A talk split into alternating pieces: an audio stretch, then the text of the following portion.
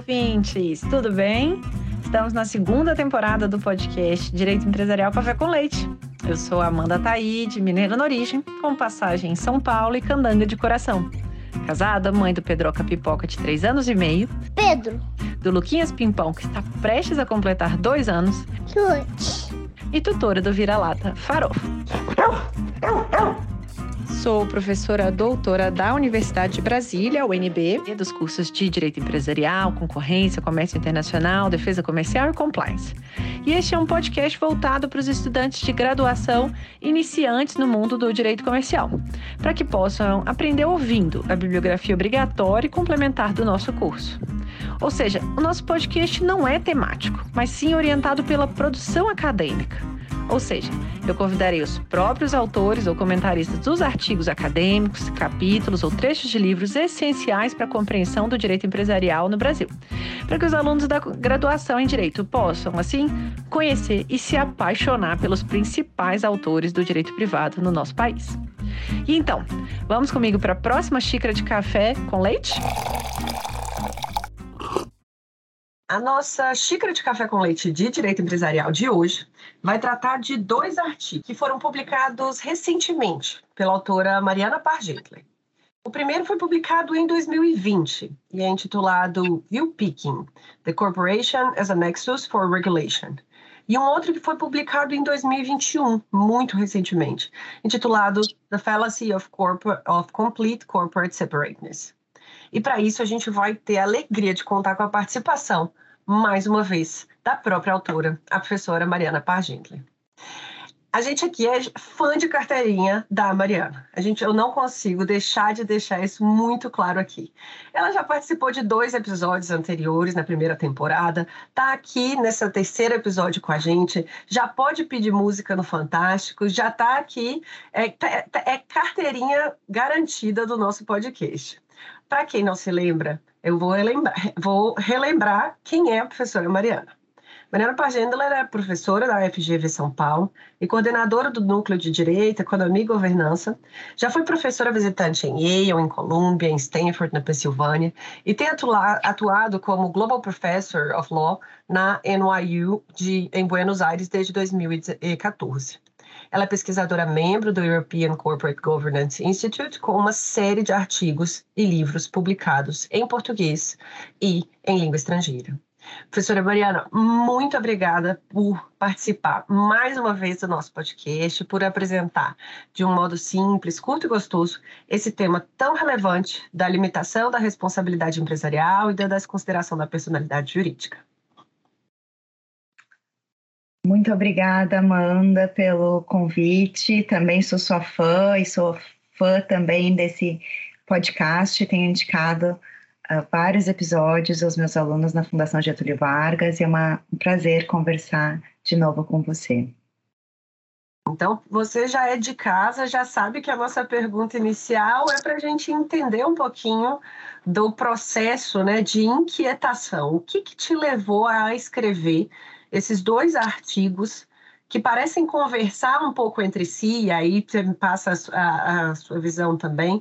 O que, que te inquietou para escrever cada um desses artigos e esses dois, né, vamos dizer, nesse espaço aí de um, dois anos na redação? Vamos lá, Amanda. Os, o, o artigo maior, o projeto intelectual maior, que começou com o Peak e ainda não terminou, assim, realmente é o artigo do que eu chamei em inglês de veil picking e tenho chamado em português de desconsideração uh, regulatória da personalidade jurídica. O segundo artigo, a falácia uh, da separação completa, ele foi um artigo que surgiu daí posteriormente em resposta a um convite para participar de um livro sobre falácias no direito societário e, e na regulação financeira, uh, um livro internacional.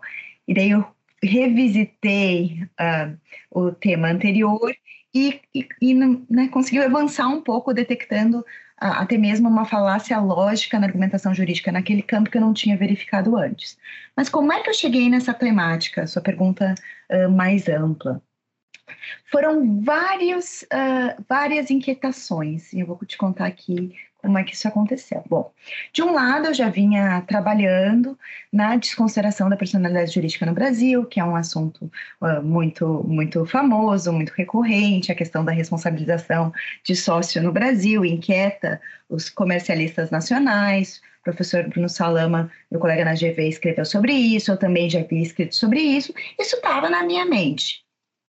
Ao mesmo tempo, como você mencionou, eu tenho lecionado em, em, várias universidades nos Estados Unidos e participado de muitos eventos internacionais. E nos Estados Unidos, há atualmente uma grande ansiedade sobre a atribuição de direitos constitucionais às companhias.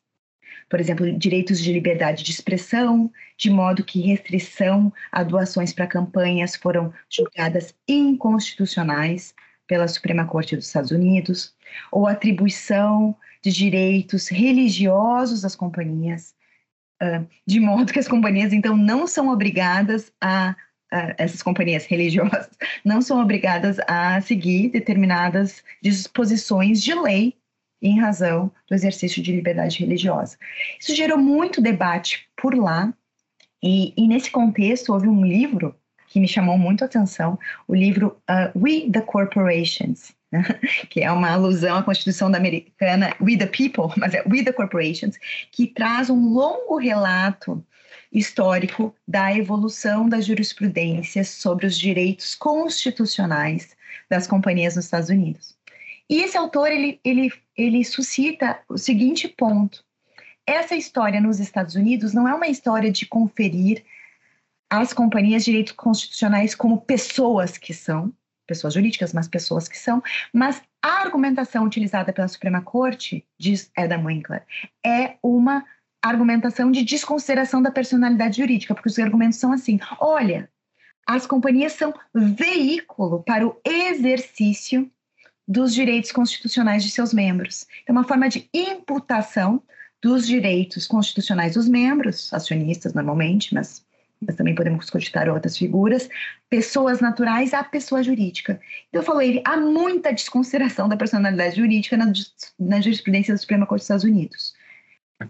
E daí eu achei, nossa, que interessante, porque tem muita desconsideração da personalidade jurídica no Brasil e muita desconsideração da personalidade jurídica nos Estados Unidos, mas uma coisa não tem nada a ver com a outra. Veja que a jurisprudência da Suprema Corte dos Estados Unidos é extremamente pró-business, né? pró-negócios, dando mais direitos para as companhias. A jurisprudência de responsabilizar sócio no Brasil tem um viés bem distinto, pró-credor, anti-business.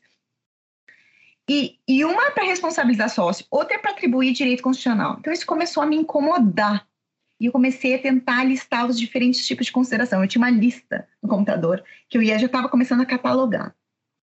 Segundo ponto que me gerou que me fez avançar nesse, nessa questão foi um parecer que eu emiti numa determinada disputa de natureza contratual relacionada a uma determinada operação de fusões e aquisições, e era a seguinte questão: tinham vários contratos, alguns contratos formados, eh, pactuados com uma dada subsidiária integral de uma com uma certa controladora, e essa controladora tinha outra subsidiária integral. Então eram companhias que se diz um dia comparar companhias irmãs, e eram contratos que tinham aqueles termos definidos que eram reproduzidos em vários contratos.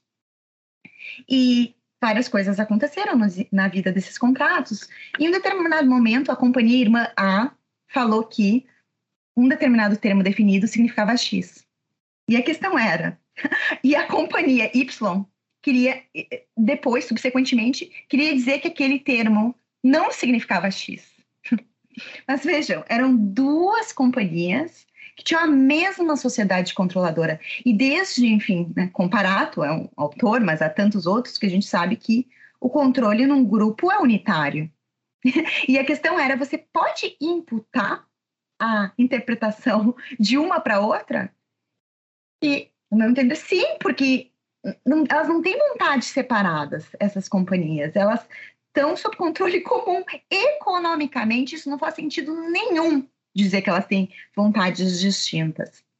Isso é um tipo de desconsideração da personalidade jurídica. Mas veja, que agora a gente estava num caso de, de, de, de, sendo julgado no Brasil num, num contexto em que a gente está um pouco preocupado com a desconsideração da personalidade jurídica, com os abusos, etc.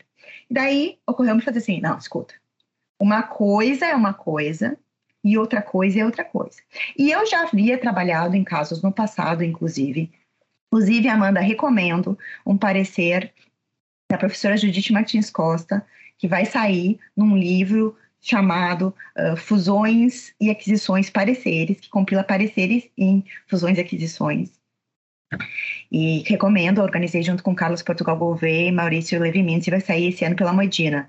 E naquele Está anotado, e a tá professora Judite Martins Costa estará aqui no nosso podcast. Ai, fantástico. É... E, e, é, e, ela já havia trabalhado, então, num caso que também gerar, suscitava essa distinção, que na verdade é uma distinção que vem da doutrina alemã, entre que eles chamam de penetração ou desconsideração para fins patrimoniais, Haftungsdurchgriff, e desconsideração ou penetração para fins de imputação que eles chamam de Zurechnungsdurchgriff. Então, eu já conhecia essa, essa distinção conceitual e achava que era importante sublinhar essa distinção conceitual, mas nesse parecer eu dei um passo além.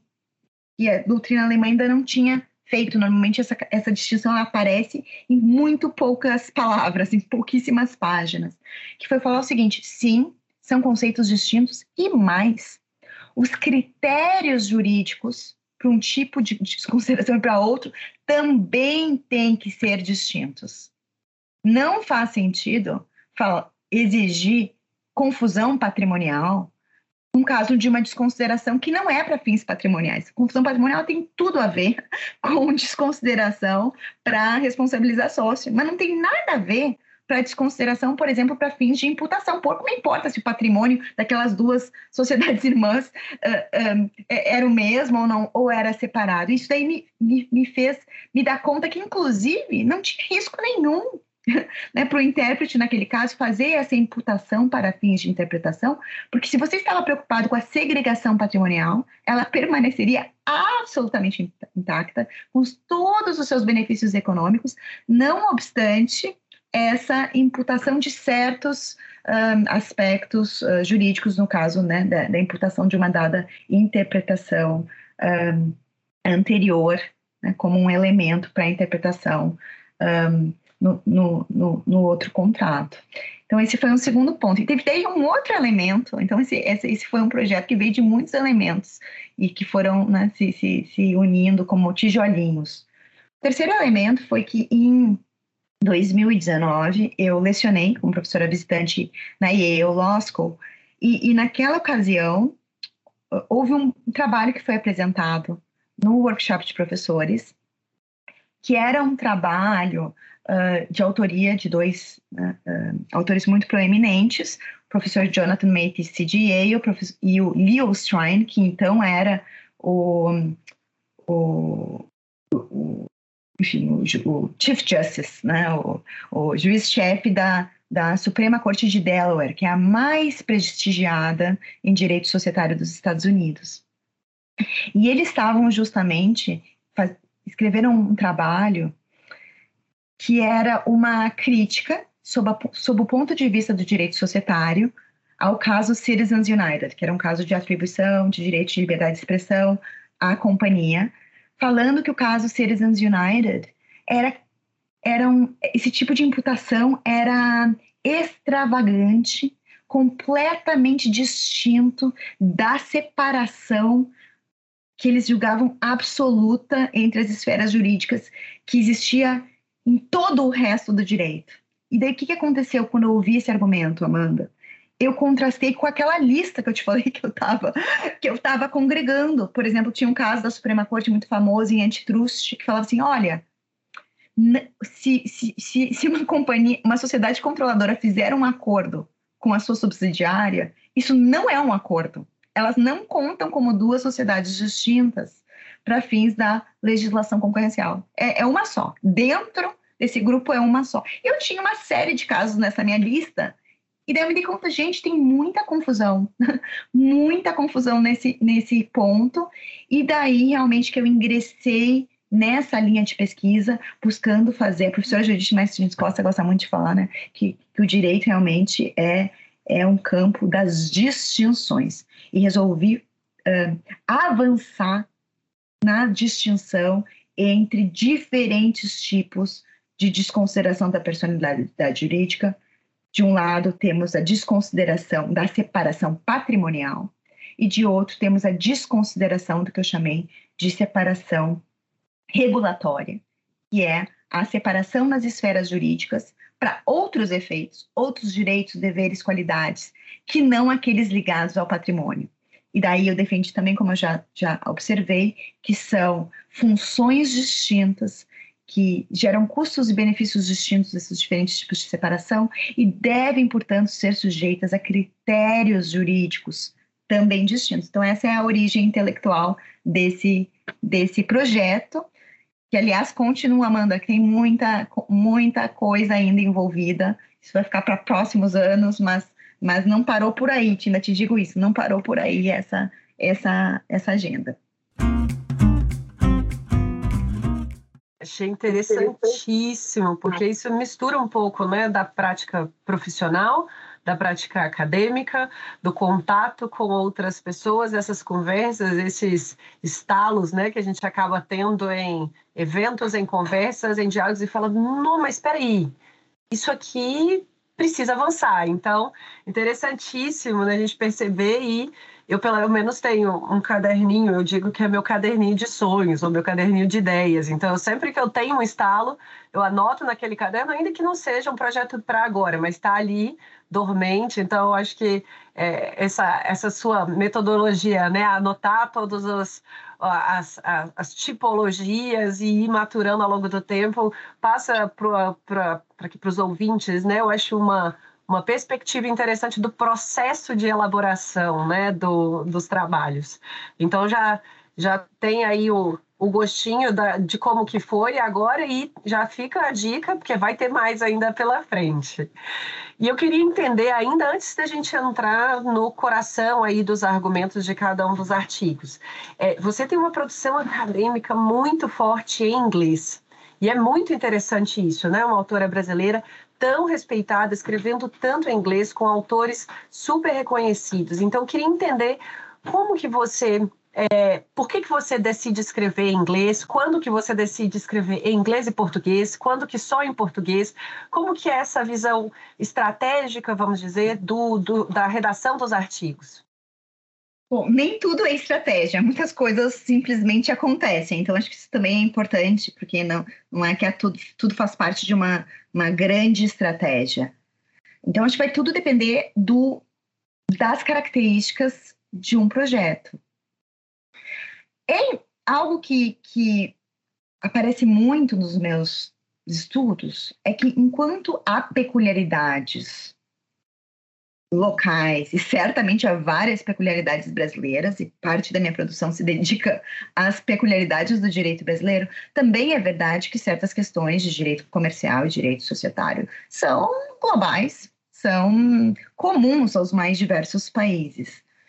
E, e, com certeza a questão da desconsideração da personalidade jurídica nas suas mais diversas modalidades é uma delas. E veja, essa confusão conceitual, essa ausência de distinção entre questões que são de fundo distintas, existia não só no Brasil, mas existe nos Estados Unidos, mais diversos países. Você pode encontrar confusões nos mais diversos países. Então, é, é esse foi um projeto em que naturalmente escrevi primeiro em inglês, porque, claro, né, se o objetivo é impactar o debate internacional de forma mais ampla, as vantagens de se escrever em língua inglesa são claríssimas, que é uma língua muito mais acessível que o uh, português. E como eu achei que era um problema não não é um problema no é um problema no Brasil também, né?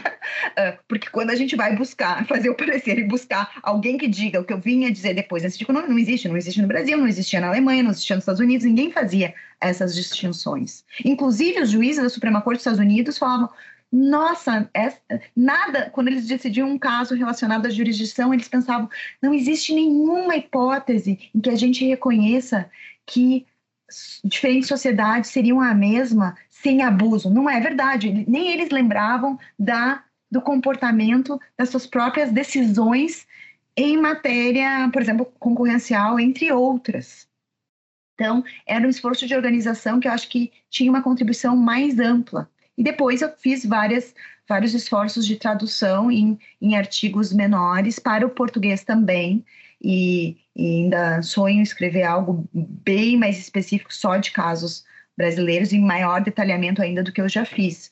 Mas acho que, que, que o grande gancho aqui realmente é a contribuição conceitual e, e, e, essa eu já traduzi para o português, e de qualquer forma, acho que esse, esse alcance no debate geral pelo inglês é interessante, porque acho que é importante a gente começar a pensar, né, Amanda, que nosso país tradicionalmente é um, um importador de ideias jurídicas e também um produtor de ideias jurídicas muito relevantes. Né? Estaria aqui, por exemplo, o, os textos do professor Comparato, que são realmente sensacionais, quando, quando escreveu, eram textos da vanguarda do pensamento jurídico mundial, mas, mas veja, não foi necessariamente exportado. E uma barreira é a língua. Acho que a gente tem ainda exportado pouco um, conhecimento e teoria jurídica. Para além dos artigos, ah, esse artigo é sobre o Brasil, vou te contar como acontece. Isso até existe um pouco em alguns capítulos. Isso é importante também, botar o Brasil no mapa. Mas que contribuições uh, teóricas nossas, inspiradas pela nossa realidade,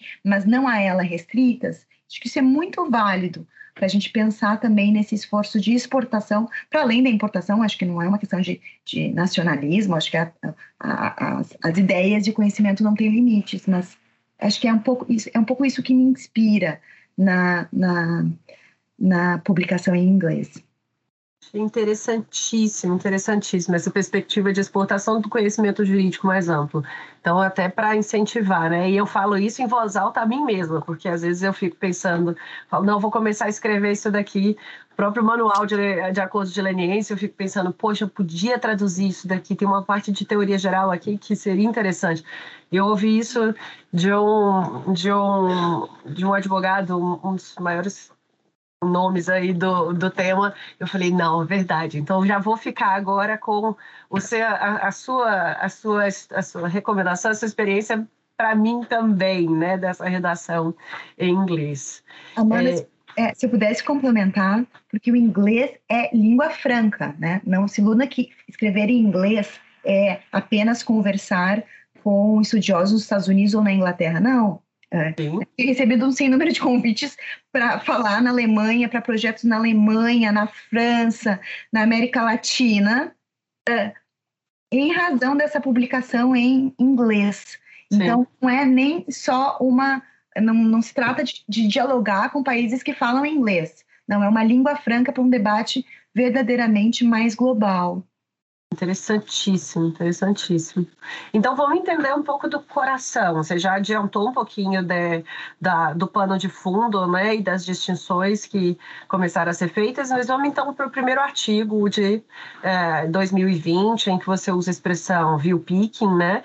Então queria entender essa, essa utilização desse termo, é, qual que é a razão de não ter sido usado view piercing, que seria o termo vamos dizer, esperado, né?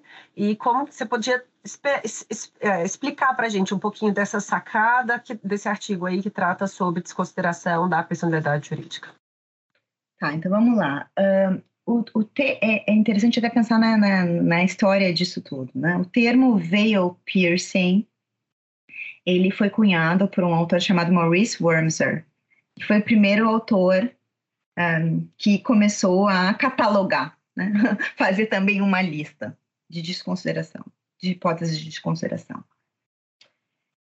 Indo atrás do, do artigo do Maurice Wormser, de, com a minha distinção na cabeça, eu, eu consegui daí separar ó, quais dos casos ele está falando que são de desconsideração patrimonial e quais que ele está falando que são de desconsideração regulatória. Amanda era metade metade. Tinha casos de desconsideração patrimonial e de desconsideração regulatória.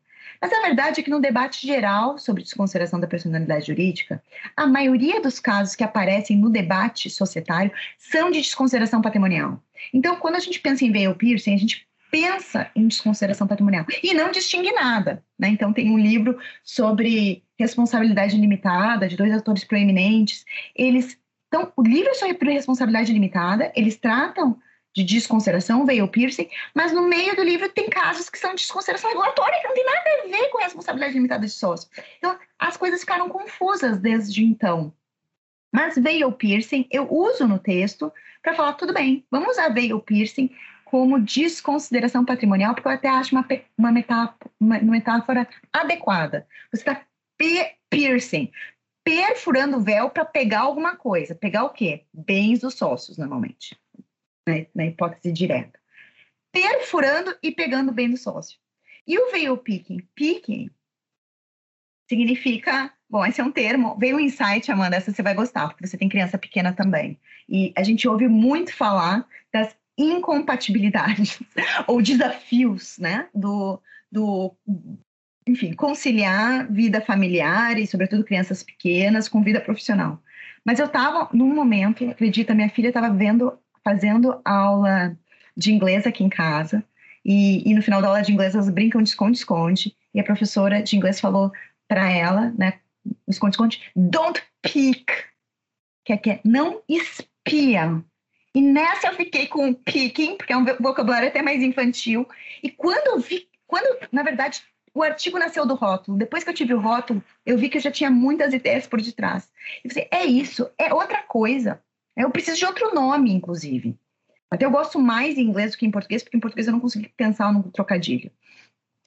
Um é perfurar, o outro é só espiar, ver quem está por detrás e atribuir alguns efeitos jurídicos. Então veio daí, veio veio picking. Achei que é útil ter outro nome, porque são coisas mesmo bem distintas que foram misturadas por muito tempo e foi legal que rima. E acho que a metáfora, enfim, né, não, não só um novo nome, mas diz: um, você está espiando por trás do véu para fazer essa essa imputação, e o outro você está perfurando para pegar alguma coisa que são os bens do sócio. São coisas bem distintas e, e vem daí um pouco essa, a escolha da nomenclatura.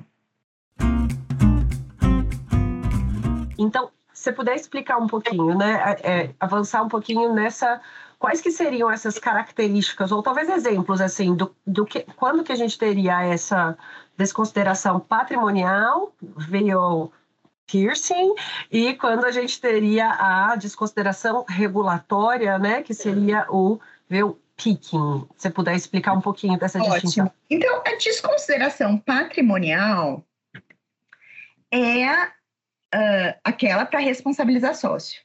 Quando que ela vai ocorrer? Bom, no direito brasileiro, a gente tem casos em que ela é bastante alargada. Legislação consumerista, ambiental.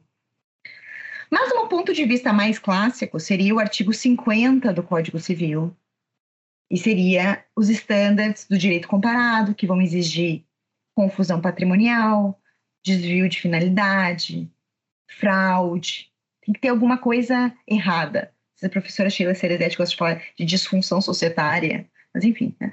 tem, você tem que ter é, elementos fáticos que autorizem, né? sobretudo confusão patrimonial uh, ou algum tipo de fraude.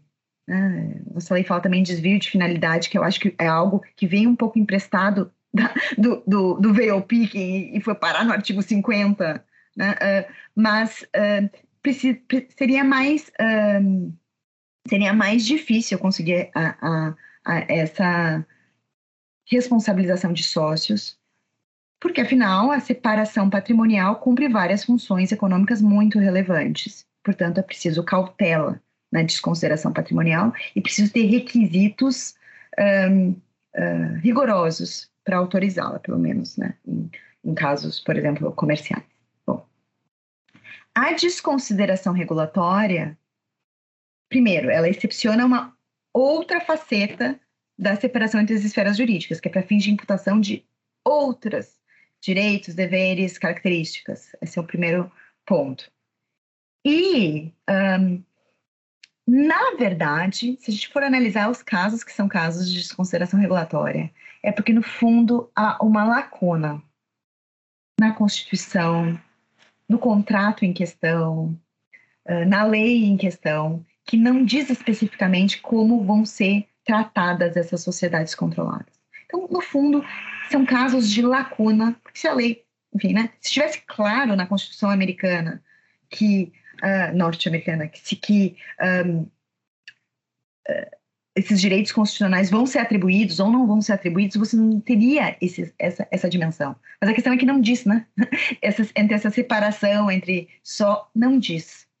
E daí esses casos né, devem ser tratados como casos de interpretação, se você quiser dizer, integração de lacunas e serem decididos com base em princípios gerais de interpretação à luz da, do objetivo da Constituição em questão, do, da lei em questão, do contrato em questão, sem exigir ah, confusão patrimonial, fraude. Uma coisa não tem nada a ver com a outra. Então seria seria essa ideia seria essa ideia central. Um exemplo que eu gosto de dar, que é um caso clássico da House of Lords no período da Primeira Guerra Mundial. A questão era a seguinte: teve uma lei que dizia não pode negociar com o inimigo. Se você é alemão, você o inglês não poderia negociar com o alemão durante a guerra.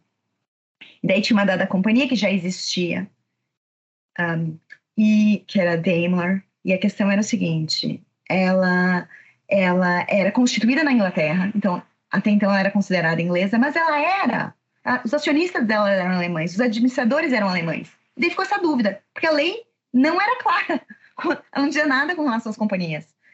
E daí veio essa questão. E a House of Lords disse: olha, existe a separação patrimonial para fim de responsabilização de sócio. Mas isso não quer dizer que a identidade do sócio seja irrelevante para todos os efeitos jurídicos e entendeu que, à luz dos objetivos daquela lei, sim, não dava para negociar com aquela companhia também, já que os sócios eram alemães e os administradores eram alemães, fazendo, portanto, essa imputação da nacionalidade dos sócios para a companhia, não sendo um caso de responsabilidade dos sócios, era um caso de aplicação da lei que tinha essa, digamos, lacuna. Então, esse é um, que é um exemplo que eu acho bem claro, e acho que pouco importa se tinha confusão patrimonial, fraude, não tinha nada disso, mas para os fins daquela lei era importante abarcar aquela companhia no contexto da guerra também. Então, esse é um entre tantos outros exemplos. Depois que a gente começa a ver o veio picking, volta e meia, colegas que já leram o artigo começam a falar, mais um caso de veio picking para você, mais um caso de veio picking. Você começa a ver o veio picking, porque é, é muito, muito, muito frequente. Só faltava dar nome aos bois. Então, aqui a gente está falando, para avançar, né, que eu acho que é tão interessante isso, né? E muda a perspectiva que eu queria só avançar um pouquinho mais nessa, nessa explicação. Assim. Então, basicamente, essa, essa distinção seria uma atribuição, seja dos direitos das pessoas, é, vamos dizer, as pessoas naturais, né? Os sócios ali, mas também de sociedades que fazem parte de um mesmo grupo, né? Então, a imputação de direitos de uma pessoa que faz parte de um grupo a outra. É, Quais que seriam possíveis repercussões, assim, pensando aqui em exemplos no Brasil? Você mencionou esse caso, né, da interpretação dentre as duas é, sociedades irmãs, uma interpretação jurídica. Pensando em, em outros possíveis casos, ou compartilhando um pouquinho desses exemplos aqui no Brasil, em que a gente poderia ter esse tipo de... É... Ah, bom, só, só dando uma, uma, uma, uma prévia, né, uma palhinha da minha pesquisa atual, Agora eu estou estudando o veio picking no direito societário. Né? Porque eu te contei casos de constitucional, concorrencial, olha, tributário, tem, tem casos nas mais diversas matérias, mas agora eu estou, no meu, no, na minha pesquisa atual, eu estou trabalhando no próprio direito societário. Então, um caso, então, um artigo que eu estou chamando de Entity Transparency, até mudei um pouquinho o nome, mas in Corporate Law, no direito societário. Bom, de qualquer forma, essa, essa transparência, não se importar muito com as barreiras. Um, posso te dar um exemplo histórico ou, ou um, uh, um, um, um, exemplo mais um, exemplo mais atual, um exemplo histórico, por exemplo, o, hoje em dia a gente tem uma regra de tag along, né, de oferta pública obrigatória em caso de alienação de controle. Hoje em dia, o artigo 254A fala direta ou indireta. Mas, na sua redação atual, ele não falava direta ou indireta.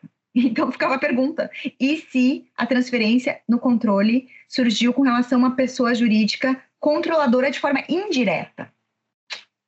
E a CVM fez veio picking. Falou, ah, não vai dar, né? Porque senão fica muito fácil frustrar a aplicação do regime jurídico.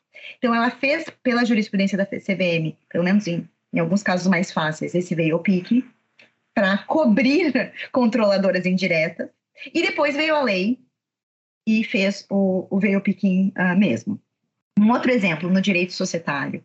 Um, uh, eu tenho acesso aos né, tem o direito de uh, obter acesso aos livros né, e documentos da sociedade, como acionista na sociedade em que eu sou sócia.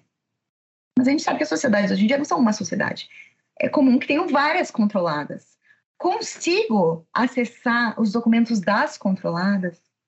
E sabe, Amanda, verifiquei nessa pesquisa atual que umas, algumas decisões mais antigas, por exemplo, em São Paulo, não deixavam. E hoje deixam. É mais um outro tipo de desconsideração, transparência, mas que faz parte, digamos, do, né, que se eu quero que esse direito acionista seja efetivo, eu preciso dessa desconsideração. E daí não tem nada a ver com, com fraude, confusão patrimonial. Vou te dizer um outro caso em que isso pode aparecer. A mais recente alteração na lei do ambiente de negócios, claro que a lei, a regra é tão, é tão restrita que é uma, eu acho que é uma regra que vai ser de aplicação relativamente rara, porque, porque o valor, né, o, o, o patamar exigido pela, pelo novo artigo é muito alto. Mas agora a gente tem uh, exigência de aprovação dos acionistas com relação à alienação de ativos ou bens da companhia. E uma questão que já aconteceu no direito comparado é: e se a alienação não for pela sociedade na qual o acionista é sócio, mas for por uma subsidiária? E daí? Né? Esse seria um caso que eu acho que deveria haver o veio picking, embora, embora né, imitando o que já aconteceu com o 254, embora a nossa lei não seja explícita. E nessa pesquisa que eu estou fazendo, eu tenho demonstrado que nos Estados Unidos, por exemplo, e, e também, acho que no Japão, não sei se é com relação a essa dimensão, mas acho que é também. Mas certamente nos Estados Unidos houve uma evolução bastante recente, que antigamente as leis eram silentes e agora as leis deixam claro que esses direitos de investigação, de aprovar alienação de bens, se estendem às ações ocorridas nas sociedades uh, subsidiárias. Então, não é algo estranho, não é algo. Inclusive, não é anti-business, né? É algo. O veio picking muitas vezes é usado para proteger os acionistas. O veio piercing não, né? o veio piercing é para responsabilizar, mas o veio picking muitas vezes é para, um, inclusive, aumentar, né? Ou, ou tutelar, gerar efetividade para os direitos dos acionistas, sem que né, essa casquinha da personalidade jurídica distinta possa servir para frustrar o exercício do direito dos acionistas.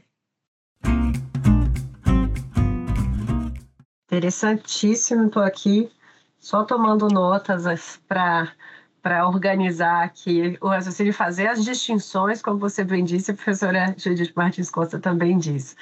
E para a gente ir para o segundo artigo, então, para esse de 2021, né, que novamente com um título super provocador, você come, tenta né, mencionar essa falácia né, da, da, da, completa separação. Então, você pode explicar para a gente o que, que é essa falácia é, é, em termos né, da limitação da responsabilidade empresarial? Ótimo, Amanda. Depois, então, né, sendo, eh, sendo convidada para escrever o livro das falácias, eu fui estudar um pouco as falácias e daí eu vi que um dos problemas desse debate é uma confusão em razão da prevalência de uma falácia lógica, chamada de English Fallacy of Equivocation, a gente pode chamá-la de falácia da ambiguidade, que é quando você utiliza o mesmo termo com conotações distintas. E esse termo é a separação. Né? Há diferentes sentidos em separação. Né? A pessoa a, a, pessoa jurídica ela é separada no sentido de que ela, com certeza, né, indubitavelmente, um nexo distinto de imputação de, de deveres e direitos à luz da ordem jurídica. É um nexo distinto, portanto, é separada como distinta. Com certeza, sempre. Mas muitas vezes daí se utiliza a separação num outro sentido, no sentido de juridicamente isolada, juridicamente desconectada, juridicamente impermeável relativamente à esfera jurídica de seus sócios. E isso não é sempre verdadeiro. Aliás, nem com as pessoas físicas, nem com as pessoas jurídicas. A gente pode pensar né, nos nossos filhos, são pessoas distintas à luz da ordem jurídica, mas nossas não só nossa, nosso coração interconectado, mas também nossas esferas jurídicas são a responsabilidade por atos uh, dos filhos, uh, há deveres para com eles. Então, evidentemente, um, impedimentos, né? Se eu fosse juiz, eu não poderia julgar uma, uma ação relativa a uma filha minha. Então, há uma uma relação, uh, essa relação é juridicamente relevante, elas são esferas jurídicas interconectadas, então são, são, são sentidos absolutamente distintos, portanto, a gente tem que ter muito cuidado. Se você falar que não, uma separação completa das esferas jurídicas, não existe essa separação completa das esferas jurídicas, sim, seja entre pessoas naturais ou pessoas jurídicas. Há uma certa separação, com certeza há uma certa separação, mas a gente vai ter que ver que contexto, para que efeitos, em que regime jurídico, e não a, questão dessa separação uh, jurídica no sentido de uh, impermeabilidade, a gente vai ter que ver no caso a caso. E daí eu uso uma nova metáfora de dizer que, na verdade, né, não, uh, não é algo que blinda completamente essas esferas jurídicas. Na verdade, a gente tem que pensar na personificação como uma, me uma membrana semipermeável. Né? Algumas coisas uh, são blindadas, mas outros efeitos são transmitidos, uh, sim. E, e, portanto, essa metáfora ela ela nos ajuda a de fato entender não o, o direito que está na visão da cabeça da professora Mariana, mas o, o direito que ele existe uh, hoje e há anos no Brasil e nos mais diversos países. Essa, essa, essa uh, separação total. É, é, existe uma falácia ligada a ela e, de certa forma, ela é um mito se for entendida como completa impermeabilidade. Interessantíssimo também. Acho que acabam conversando os artigos e mostra um pouco de como que a gente tem um, um a, a vida acadêmica ela vai nos levando a temas e a pesquisas e a cada tijolinho, né, que a gente acaba construindo. A gente não vai ter necessariamente todo o raciocínio é, concluído em um único artigo, né? A gente vai avançando ao longo do tempo e como você bem diz, essa pesquisa, né, do Pequim continua, então isso é uma beleza muito grande, né? Já estou animada para ver aí os próximos artigos, fico acompanhando no SSRN para ver quando que vai ser disponibilizado para a gente poder também fazer novas conversas. E para a gente caminhar agora para o final. Eu, você já, já, já fez duas recomendações anteriormente para os alunos aqui, mas então vamos tentar mais uma que talvez seja diferente aí das recomendações anteriores. O que, que você sugeriria para os alunos, né, que tenham interesse em estudar, em trabalhar em, com direito empresarial no Brasil, no exterior, tendo em vista também, né, a sua experiência internacional? O que, que você sugere? Ai, Amanda, não lembro que eu já sugeri. Uh, normalmente eu me repito, porque acho que tem algumas coisas que são, são básicas, mas hoje o que me ocorre seria realmente estudar, ter sede de conhecimento, uh, ler, ir atrás e achar questões que lhes instiguem. Eu acho que realmente o sucesso vem muito do encantamento, do brilho dos olhos e do suor que daí uh, acontece a partir desse, desse interesse e, e desse rigor. Então, uh, acho que não, não sei se eu tenho tanto a dizer hoje, uh, uh, além né, de que é algo bem intuitivo, mas não sei se é sempre intuitivo, né? Talvez esteja um momento de, talvez de desvalorização da leitura, jamais faria isso. Acho que leitura é essencial e essa busca constante pelo conhecimento é essencial. E também acho que é interessante pensar que o estoque de conhecimento não está dado, né? Cada um de nós pode dar um passo além e ajudar uh, no debate, ajudar para o aprimoramento das instituições e ficar com essa pulga atrás da orelha de que não só estou aprendendo, mas isso faz sentido, eu posso dar um passo além, tem mais a ser dito, tem mais problemas a serem resolvidos que ainda não foram. Eu acho que é algo, algo importante para ter sempre, uh, sempre em mente. Bacana demais. E a última pergunta. Essa é uma pergunta nova da segunda temporada, né?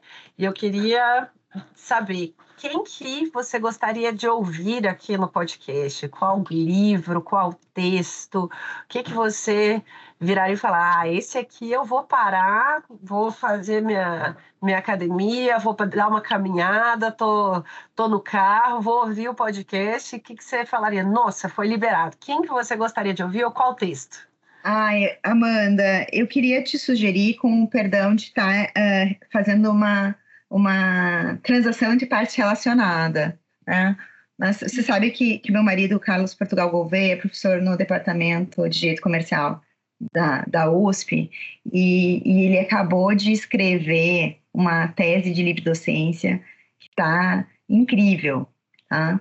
Então, ela ainda não foi publicada, ainda vai ser é, submetida à banca, comentários vão ser incorporados, mas ela tem um título muito provocador, a estrutura da governança corporativa, raça, caça e tecnologia, é algo no, no campo das grandes ideias, embora tenha capítulos também puxados bastante específicos, e, e acho que há uma, um grande número de inovações e contribuições para o debate aí, e, e, enfim, eu gostaria de, de, de ouvir um podcast de vocês uh, com relação a, a, esse, esse projeto, embora não, enfim, não esteja ainda em, de forma publicada e ainda vai ser um, aprimorado com os comentários com os comentários da banca, mas acho que seria um trabalho muito legal de ser discutido.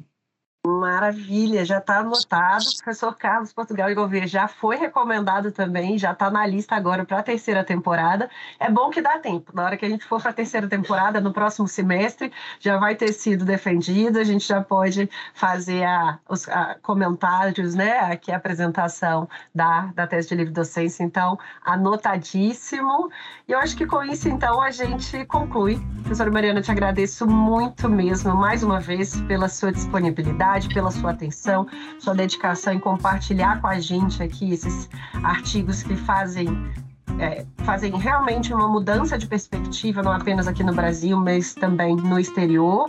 E eu acho que então por hoje é só. Tomamos aí uma xícara de café com leite juntas, de um modo muito gostoso. Muitíssimo obrigada. Grande abraço, Amanda.